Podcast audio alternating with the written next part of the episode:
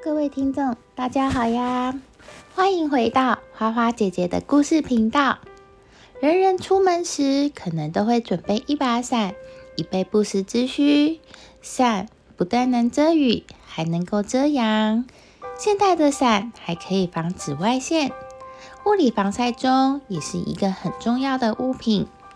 这个在现代很常见的伞，你们有想过它是怎么发明出来的吗？是谁发明的呢？你们听说过鲁班吗？这次的发明跟鲁班没有关系，但是跟鲁班的妻子有关系哦。今天我们就来了解一下伞的发明故事吧。在听故事之前，记得先关注、订阅花花姐姐说故事频道哦。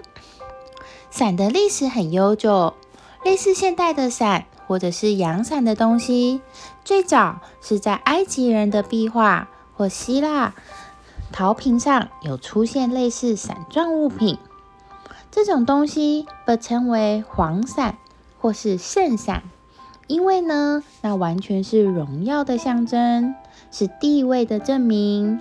直到十七世纪末，这些都还是地位的象征。尽管呢，让仆人在头顶上打伞会让你的脸上出现阴影，但是这个举动呢，主要目的就是要让人知道你雇得起人来帮你撑伞。再来说到鲁班，大家应该都不陌生。鲁班是古代时期非常著名的工匠鼻祖，像锯子等这些日常生活用具就是他发明的哦。还有一个成语“班门弄斧”，说的也就是他。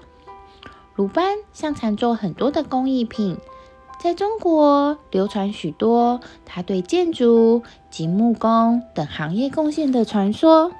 他设计的工具及建造法则也被沿用至今，譬如农用的器械等等。那大家有没有听说过鲁班其实还有一位妻子？这位妻子是什么样的人呢？据说鲁班很多的发明灵感来源都是于来自于他的妻子云氏哦。云氏发明的东西，伞也被沿用至今，已经用了三千年以上，如今也是家家户户都离不开的一个用品之一。古代在外工作时，那个时期尚未有免费提供膳食的习俗。鲁班平常经常要外出工作，妻子云氏呢就需要往返送膳食给鲁班。进入雨季，难免会被雨水淋湿。鲁班心疼妻子，一直在思考如何才能避免被淋湿。于是呢，在路途中。修建了亭子，给他的妻子避雨。但是制造亭子毕竟比较耗费时间，也不太方便。这时，聪明的云氏有了一个想法。他根据鲁班所建造的亭子构造，研究出了雨伞的雏形。他用布制造了伞面，又根据亭子的结构制造出了伞骨。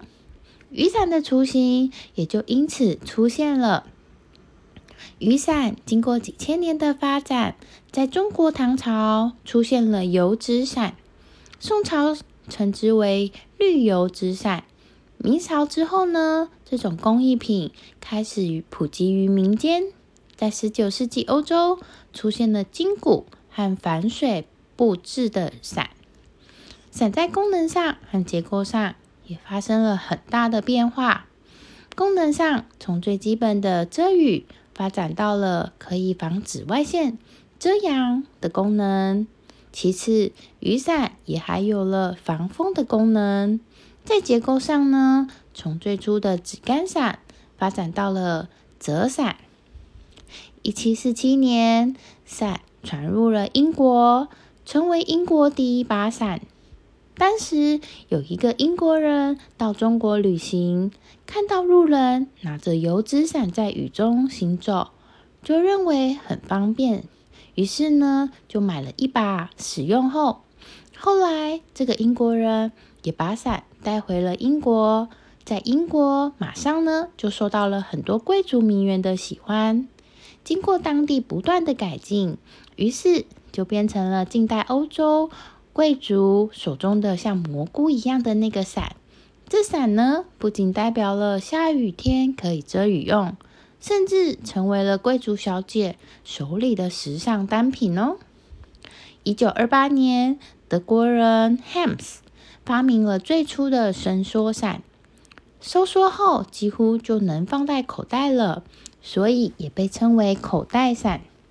一九三零年，中国机械学家老彦若见到中国的油纸伞在下雨前后携带不太方便，便想出使用丝绸做伞面、钢架可折叠的雨伞，伞柄还可以收缩放入手提包。一九六九年，美国俄亥俄州若佛兰德。的菲利普获得了折叠工作伞的专利。伞除了拿来遮阳遮雨外，在习俗上也常拿来使用哦。在中式婚礼中，会用伞来帮新娘在户外时用来遮在头上。